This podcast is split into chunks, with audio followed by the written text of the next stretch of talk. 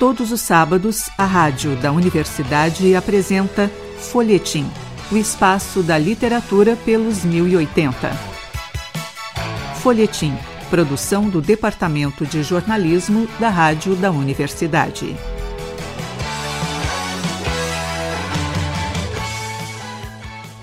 Olá, ouvintes. Eu sou o jornalista Pedro Palaoro e a partir de agora apresento o Folhetim. Nesta edição do programa, recebemos a doutora em antropologia e cronista Dalva Maria Soares. Falamos com ela hoje sobre o seu livro, O Menino, que saiu pela editora Venas Abertas, e sobre todas as crônicas que ela nos brinda a todos nas redes sociais. Dalva, é muito bom recebê-la aqui no Folhetim e na rádio da Universidade. Bom dia, Pedro. O prazer é meu, eu agradeço o convite. Dalva, é... bom, tu tem uma trajetória acadêmica bem interessante, né? E muito muito rica. Como que como que é pra, foi para ti chegar, né? Na crônica, chegar nesse uh, nessas tuas duas obras lançadas, né? Uh, além do menino, tu também lançou para diminuir a febre de sentir também pela Venas Abertas. Como que foi sim, chegar, né, nesses teus textos, uh, colocar a escrita, né, à frente do teu trabalho também, tipo, como uma mostra, assim, daquilo que tu faz? Bom, é, na real, as duas, é, as duas coisas estão relacionadas, né? É, eu sempre gostei de escrever, mas eu comecei a escrever de maneira mais sistemática é, quando eu fui escrever minha tese de doutorado. Eu fiz um período de estágio sanduíche em Lisboa e quando eu retornei, eu fui para minha cidade natal, que é Baldim, né? É uma cidade é, é, aqui na região metropolitana de Belo Horizonte, fica a 6 quilômetros, 100 quilômetros da capital. E é, fui para lá porque eu queria tranquilidade para escrever. É, fui, fui morar na casa que tinha sido da minha mãe. Minha mãe tinha morrido há poucos anos e eu tinha um irmão que morava lá, que tinha se separado. E aí a gente dividiu o espaço, o meu filho foi comigo e foi muito foi uma, uma, experiência que me afetou muito assim emocionalmente voltar a morar em Baldim depois de tantos anos fora é, voltar a morar na casa que tinha sido da minha mãe e eu, naquela luta da escrita acadêmica, né, que é uma escrita árida, solitária, e eu fazia caminhadas pela cidade, é uma cidade pequenininha, de cerca de 7 mil habitantes. Eu fazia caminhadas normalmente ou pela manhã, antes do sol nascer, ou final do dia para ver o pôr do sol. E nessas caminhadas eu encontrava, né, com contemporâneas minhas, né, mulheres que hoje são avós, mas que a gente brincou na infância, contemporâneas da minha mãe. E aí foi até um exercício assim de fuga, sabe? Para não escrever a tese, né? Eu escrevia as crônicas. E foi começou a formar-se muito espontaneamente, sem nenhuma pretensão de publicação. E a escrita é uma escrita intuitiva, eu não conheço né, de técnicas. Depois, recentemente, até fui fazer uns cursos de escrita criativa, mas como diz o, o, o, título do primeiro livrinho, né, que para diminuir a febre de sentir, que, que é uma referência a um poema, né, um verso de um poema do Fernando Pessoa, que ele diz que se a gente confessa o que sente, a gente diminui a febre de sentir. Então, essas crônicas eram textos que eram publicados no Facebook e que eram questões que estavam me perturbando, me afetando de alguma forma, e que eu escrevia. Como diz uma poeta mineira que eu gosto muito, né, que também é uma inspiração para mim, Adélia Prado, eu escrevia para respirar melhor. Né? Adélia diz que ao, ao procurar palavras para narrar a minha angústia, eu já respiro melhor. Então, virou um hábito quase que diário, assim, né? Eu chegava da caminhada e saía sempre um texto. Porque eu encontrei com alguém, né? Porque alguma imagem me suscitou, alguma, alguma memória afetiva, né? Enfim. E acabou que muito espontaneamente foi se formando assim a minha volta ali nas redes sociais, né? Mais a princípio no Facebook, um grupo de leitores, assim, ali da cidade, né? Então eram senhoras que conviveram com a minha mãe, que se reconheciam nos textos, né? Eram amigas que estudaram junto comigo, que se reconheciam nos textos, e mais do que isso, eles ficavam na expectativa de se verem no texto, né? Então, às vezes até me cobravam: "Ah, mas você não vai escrever sobre aquele episódio, sobre a bicicleta que a gente dividia na infância, né?" E às vezes assim as, as, as senhoras batiam no meu portão, né? E olha, eu não, eu não eu nem tenho Facebook, mas eu entro no Facebook da minha irmã para ler os seus textos. Eu não gosto de ler, mas eu leio tudo que você publica. E aquilo foi me entusiasmando, né? E eu escrevi muito, assim, eu fiquei quatro anos em Baldim, porque depois que eu defendi minha tese, eu ainda fiquei dois anos por lá, e eu, eu escrevi cerca de uns 400 textos, assim. E quando eu mudei para Belo Horizonte, em 2018, eu conheci a Karine, né? Karine Bassi, que é uma, uma menina, uma jovem, né, aqui de Belo Horizonte, muito potente, uma menina da periferia, é, poeta, slammer, é, romancista, é, agente cultural, fazedora de cultura, e que tinha acabado de criar uma, uma editora, né, que é a Venas Abertas. E a Karine criou essa editora para se publicar, porque ela não conseguia espaço é, na, na, no mercado tradicional, né, na, com as grandes editoras. E aí ela falou: olha, quer saber? Eu vou publicar pessoas que também têm essa dificuldade. Como não tinha dinheiro, ela, a Karine tem uma, uma, uma dinâmica de, de, de, organizar coletâneas, né, de organizar é, é coleções para baratear o custo, né? É, e é quase que uma cooperativa, né? E a gente banca, né? Ela cobra ali um valor simbólico, às vezes, pela diagramação, que ela aprendeu de forma autodidata, ali fuçando, pesquisando na internet né? E a gente, é, ela me convidou, eu participei de umas, de umas duas coletâneas antes, é, Raízes, que tem inclusive autores e autoras do Rio Grande do Sul, né? É, é, tem um, o Ancestralidades, que é uma coletânea só de, de autores negros, o Tônio Caetano, o, o Duan Quissonde, o José Faleiro participam, é, na, no, no, Raízes, a, a Ded, Ded é, Ricardo, né, a Doris, a, também participam. E na coleção, né, o Para Diminuir a Febre de Sentir, faz parte de uma coleção com dez outras, outros autores. Tem, inclusive, o Tônio Caetano participa dessa coleção com no Fundo Azul da Infância, que ganhou prêmio aí no, no, Eu não lembro qual prêmio que ganhou, mas um desses prêmios aí de Porto Alegre, o, Tônio ganhou com esse, com esse livro. A Natália Protásio também ganha, é, é, participa dessa coleção, a Doris Soares, enfim. E aí acabou que eu fui tomando gosto, né? E assim, o para diminuir a febre de sentir, ele me, me deu muitas alegrias. E, e, e teve um outro, um outro evento é, que, que foi. Dois outros eventos foram determinantes para eu investir na literatura. O primeiro foi o golpe é, da, na presidência da Dilma em 2016, né? Ou seja, no ano que eu defendi minha tese de doutorado, é, aconteceu o golpe. Então, foi todo aquele processo de desmonte da educação, né? Então, assim, não deu tempo de eu passar num concurso, né? Porque eu fui investir na minha formação, porque é, é coincidiu, né? Eu voltei a estudar, fui fazer pós-graduação num período que da, da, criação das 18 novas universidades, né? Pelos, pelos governos do PT. Então, meus contemporâneos, quase todos passaram em concurso, né?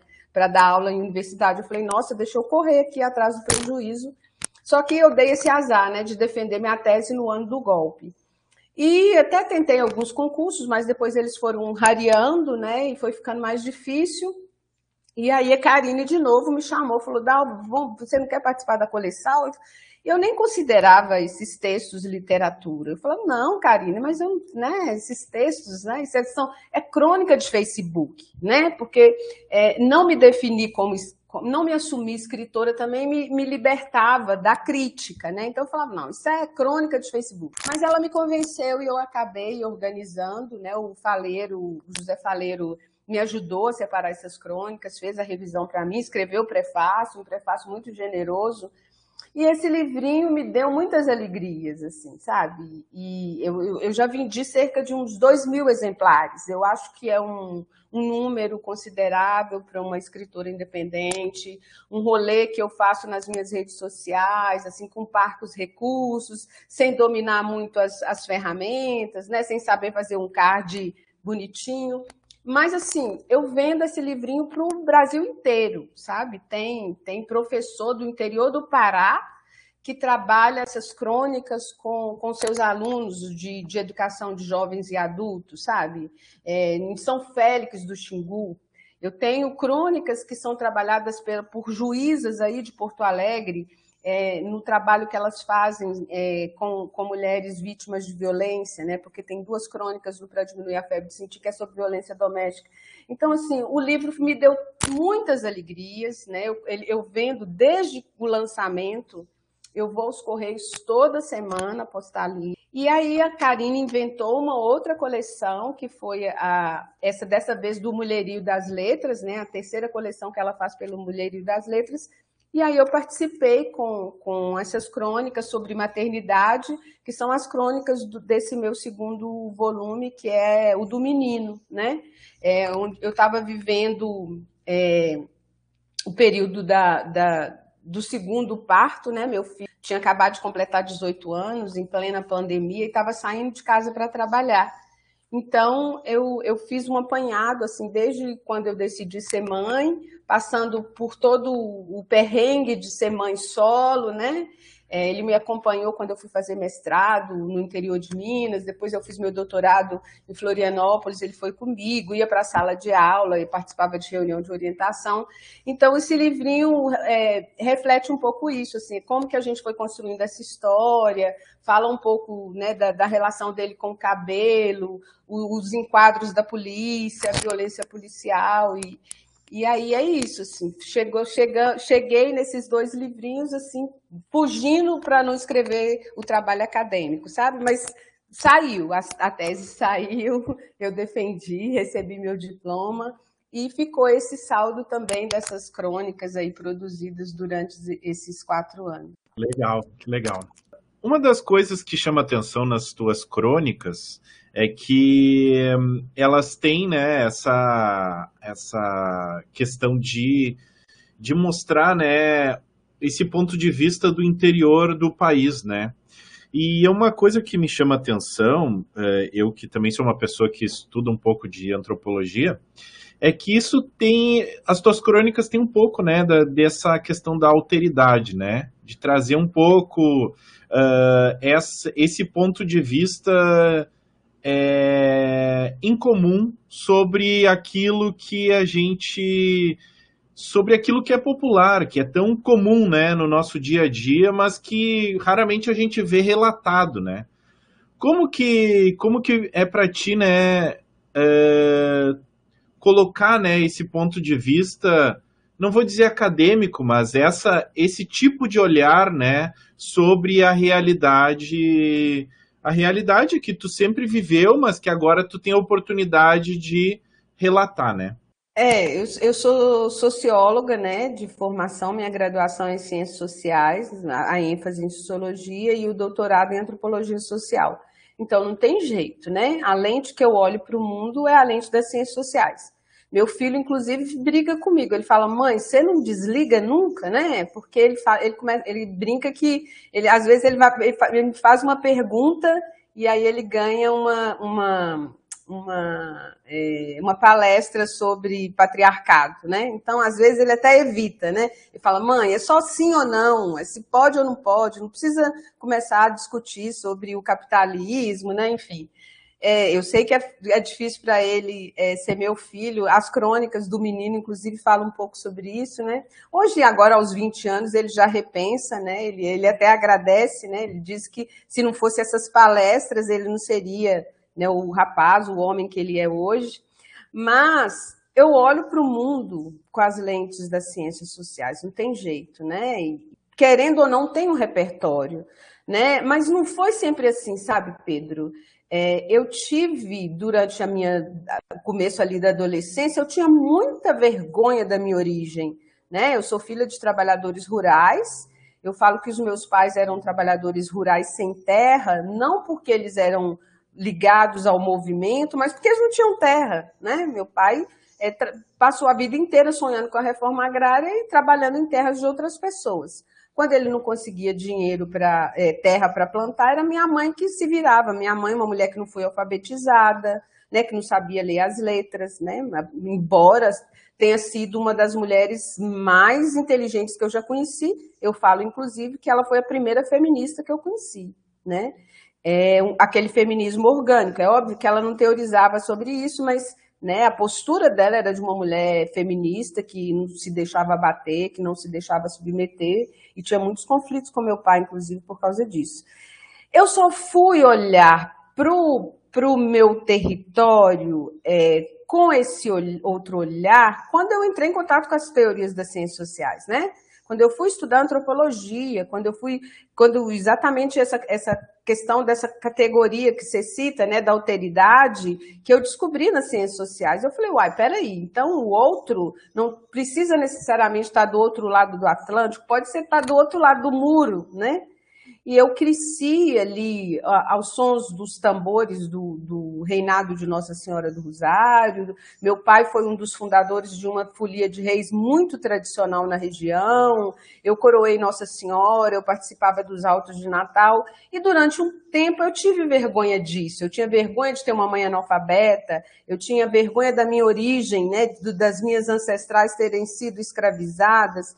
E foi só no contato com as ciências sociais, quando eu fui estudar né, é, é, Marx, quando eu fui estudar Durkheim, né, a teoria antropológica, que eu fui ler Darcy Ribeiro, que eu falei, velho, isso aqui é cultura, né? Isso aqui não é atraso, isso aqui não é uma coisa de gente pobre, de gente preta, isso aqui é cultura, e é cultura de muita profundidade. Tanto que quando eu, eu fui, fui virar, virei uma pesquisadora, fui fazer o meu mestrado e meu doutorado, né? Desde a especialização, o, meu, o tema que eu elegi como pesquisa foram as manifestações populares, né? Eu fui investigar o reinado de Nossa Senhora do Rosário, eu fui fazer uma investigação do lugar das mulheres, né? Fiz um recorte de gênero. A minha tese de doutorado é uma tese sobre a, a trajetória de uma capitã de, de reinado, que é a Pedrina, que é uma mulher muito importante aqui. Ela acabou de ganhar, inclusive, o título de doutora Notório Saber na Universidade Federal de Minas Gerais, né? E eu falei, oh, já, eu fico toda orgulhosa, porque eu falei, eu já antecipava anos atrás que ela não era uma pessoa comum, né? Uma teórica, uma, uma intelectual do povo que refletia. Então, assim, é, eu, quando eu, eu, eu, opto pela carreira acadêmica, eu, eu elejo a, a, cultura popular.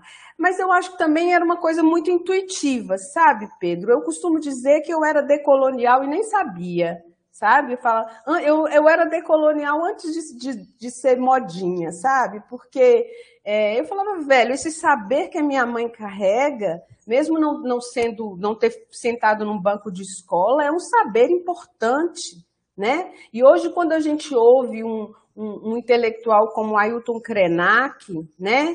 hoje, quando a gente olha para o que está acontecendo com, com os povos Yanomamis, né? com os indígenas no nosso país, hoje, quando a gente vê o, o presidente Lula viajando hoje para encontrar com, com o presidente Biden para discutir a questão climática, a gente percebe né, que esse, esse povo, né, esse povo preto, esse povo originário, eles, meu pai já falava dos rios secando, né? Isso há décadas atrás. Ele, ele falava, olha, vai chegar uma hora que a gente não vai ter água para beber, né? Então, assim, é, é, não foi sempre assim, né? Eu levei um tempo para sentir orgulho disso, né? E, e nesse contexto, não só as ciências sociais me ajudaram, mas a literatura também me ajudou, né? Quando eu li Guimarães Rosa pela primeira vez, eu pirei. Porque eu falei, uai, é o jeito do meu pai falar, é o jeito da minha mãe falar. Eu não tive nenhuma dificuldade com aquela linguagem. E eu falei, uai, então não está errado? Então é legal, né? Ou seja, um cara que foi traduzido para o mundo inteiro, que os alemães têm paixão por ele, né? Eu consigo imaginar como é que é a tradução de Guimarães Rosa para o alemão. E eu falei, uai, então, quando eu li Miguelin, né, que é um dos livros dele que eu mais gosto, e que e no final de Miguelinho ali, vou dar um spoiler, o ouvinte que não leu me desculpe, mas é, Miguelinho é, é, chega um senhor, né, um médico ali no povoado, e quando ele percebe que Miguelinho tem problema de vista, ele tira o óculos dele e oferece para o Miguelinho. E quando o Miguelinho olha para o Mutum, né, o Miguelinho cresceu ouvindo a mãe falar que o Mutum era feio, que o Mutum era feio, ela queria sair dali, ela achava que o mundo estava do outro lado do morro, né? E durante muito tempo eu também achei isso, né? Eu achava que o, o bacana era morar na capital, que, que, a, que o interessante estava do, do outro lado da Serra do Baldim. E quando eu li Guimarães, eu falo que o Guimarães me ofereceu esses óculos também. E eu olhei para o meu lugar, eu olhei para Baldim e eu vi beleza. Assim como o Miguelinho, eu vi beleza. Eu falei, ué, peraí, tem beleza nisso aqui. Né? Então, é, é é, é, é, esse, esse, esse olhar meu para o mundo, ele passa necessariamente pela, pelas lentes das ciências sociais e pelas lentes da literatura. Eu não sei olhar de outro jeito, sabe? A literatura, ela me salva, sabe? Assim, ela, ela literalmente assim, ela me salva. Assim, é, é com ela que eu respiro melhor. É quase que uma é, a, a, a Adélia tem um, um, poema que ela fala disso também, né? Ela fala que quem entender a linguagem entende Deus, porque ele é o verbo, sabe? E, e a palavra, ela tem essa, esse lugar, assim, na minha vida, sabe? A palavra e, e, e como você disse, né? Esse, esse olhar para o outro, para a alteridade. Mas para esse, esse outro simples, esse outro comum, essa, essa, a, a Adélia fala isso também, ela fala, eu só tenho meu cotidiano, eu só tenho o cotidiano e o sentimento dele. Então, eu tenho uma crônica para diminuir a febre sentir que fala disso, fala, olha, eu quero que eu, eu busco uma literatura que tem cheiro de alho, sabe? Às vezes eu estou fazendo um almoço aqui, fazendo a marmita do meu filho e me, me, surge uma ideia. Eu tenho que eu largo a panela, às vezes até queimo o feijão para escrever. Ou seja, eu sou uma mulher do povo, uma mãe de filho, e me interessa essa literatura, sabe? Dessa mulher que leva o filho para a escola, que cria o filho sozinha, sabe? Que é, eu, eu, o, o, Juremi Machado, né, que é um, uma pessoa importante daí, né, um jornalista, um escritor, um cronista, um, um, um, colunista, e que ele fala uma coisa a respeito da literatura do faleiro que eu gosto muito. Né? Ele fala que a literatura do faleiro Faleiro é, ela faz corar de vergonha e de inveja a literatura de apartamento. E eu, eu, eu tomei um pouco de preguiça assim da literatura de apartamento, sabe, Pedro? Essa literatura que o personagem está atravessando um bosque na Suíça, sabe, em plena crise existencial. Cara, eu não dou conta mais de ler essa literatura. Eu quero ler a literatura da mulher do povo, sabe, que que cria seu filho sozinha. É, então, eu acho que é um pouco isso, assim, que eu procuro também é, é, é, expressar né, no, nos textos que eu escrevo. Dalva, é, uma das questões que tu traz com bastante frequência nos teus textos, e até agora citando é, a Adélia Prado, tu fala é a questão da religião, né? e, e isso é uma questão interessante se a gente for pensar que, na verdade, uh, a religião permite que exista um outro tipo né, uh, de ponto de vista sobre as coisas. Né? Uh, quando a gente olha a realidade a partir da perspectiva de quem é religioso, existe uma, um outro tipo né, de, de forma de enxergar as coisas. Uh, como que como que é para ti, né, colocar, né, essa essa questão, uh, porque nas tuas crônicas, né? Porque na verdade o, o que me chama atenção é que tu coloca isso também para quem não é daquela uh, religião, né? Para quem não é habituado a isso. E isso é o que é interessante, porque a partir do momento que tu cita, né, em uma entrevista tua que tu faz parte é, de uma linhagem de mulheres como a é, Conceição Evaristo, por exemplo, que também trata bastante é, de religião, como que e, e, da mesma forma coloca isso de uma segunda forma, né, meu ponto de vista, muito mais é, interno, muito mais é, imersa, né, naquela experiência. Como que tu vê, né, as tuas crônicas a partir de, uh, da religião, né? O que que tu enxerga nos teus textos a influência disso, né? Olha, é, eu não sou uma pessoa religiosa, eu sou uma mulher, inclusive, de muita pouca, pouca fé, sabe? Eu, eu me considero uma agnóstica, inclusive, mas eu tenho muito respeito pelo mistério, né? A minha tese é sobre uma capitã de reinado de Nossa Senhora do Rosário, né? Aí no sul vocês têm o, o Moçambique, né? É, aqui o reinado é, um, são, é, é, uma família com sete irmãos. Um dos filhos do reinado é o Moçambique. Nós temos o Moçambique aqui também.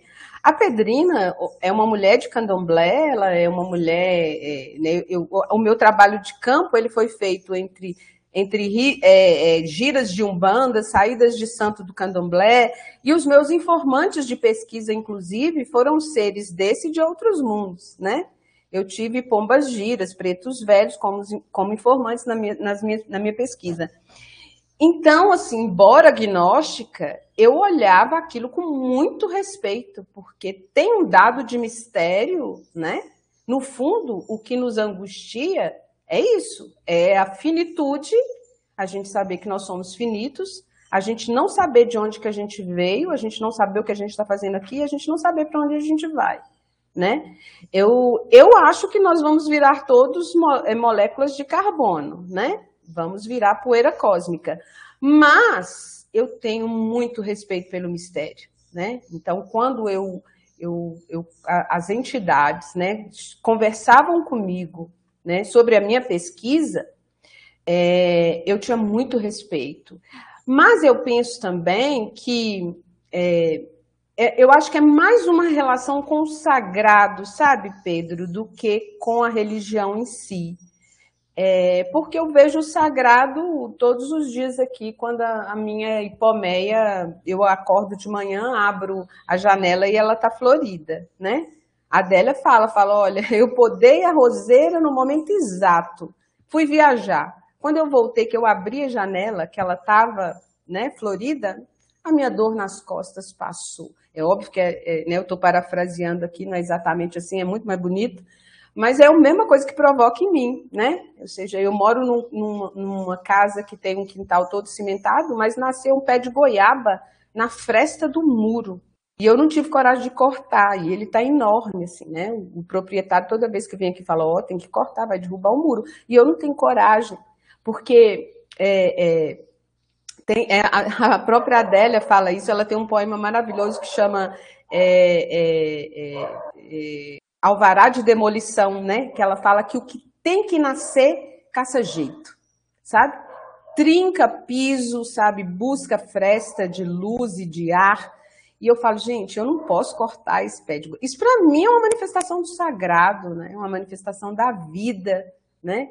a gente que viveu nos últimos anos né, uma política de morte, né, a necropolítica, onde né, tudo que se colocava à mão ali morria, até as emas, agora a gente, além das carpas né, do, do, do palácio, a gente ficou sabendo que duas emas também morreram porque morreram de obesidade, porque não deram o, o alimento adequado, deram, foi resto de comida humana para os bichinhos lá, ou seja, é, então, eu, eu, é, a minha relação é mais uma relação com o sagrado, esse sagrado que se manifesta nessas pequenas coisas, né? É, do que uma relação com a, com a religião. Embora eu tenha feito né, uma pesquisa onde eu transitei pela Umbanda, pelo Candomblé, pelo, pela, pela a, pelo catolicismo popular e pelo kardecismo, né, porque a, a, Pedrina circulava por todos esses lugares e eu fiquei dois anos seguindo os passos dela. A, é, é, a, minha relação, eu acho que é mais com o sagrado, com esse, com esse mistério, do que com a religião em si, sabe? Dalva, é, é muito bom falar contigo aqui. Infelizmente, o nosso tempo está quase se esgotando. Mas eu gostaria que tu deixasse para os nossos ouvintes contatos onde eles podem conseguir os teus livros também. Uh, chame eles para as tuas redes sociais para lerem as tuas crônicas. Uh, quero agradecer novamente muito a tua presença aqui. Olha, eu que agradeço o convite, né? Eu falo demais.